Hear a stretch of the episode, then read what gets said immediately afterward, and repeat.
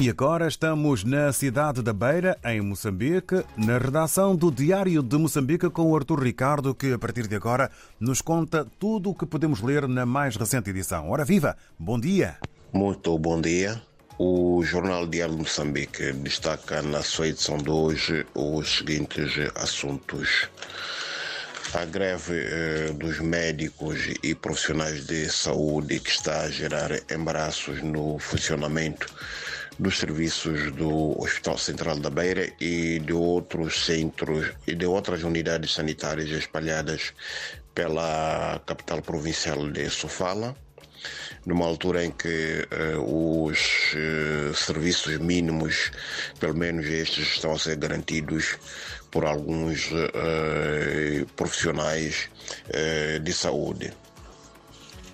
Temos ainda na Beira onde três listas de grupos de cidadãos vão concorrer às eleições autárquicas de outubro próximo, incluindo uma associação ligada ao comércio informal.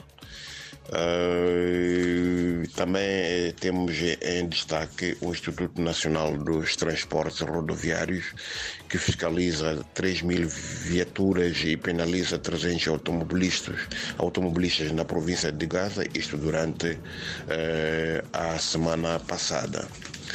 Eh, por outro lado, temos uh, a disponibilidade de bolsas para 20.750 jovens vulneráveis no país, no âmbito de um programa governamental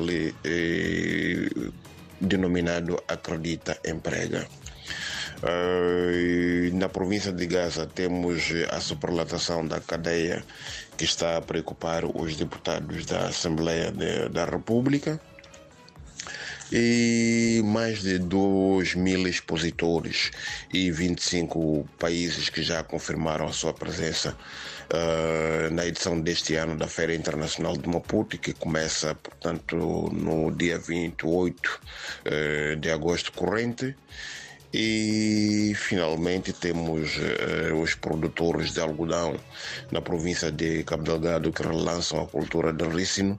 Isto é como alternativa ao facto de terem sido aban praticamente abandonados pela multinacional britânica Plexus. Por hoje é tudo. Muito obrigado. Até a próxima oportunidade.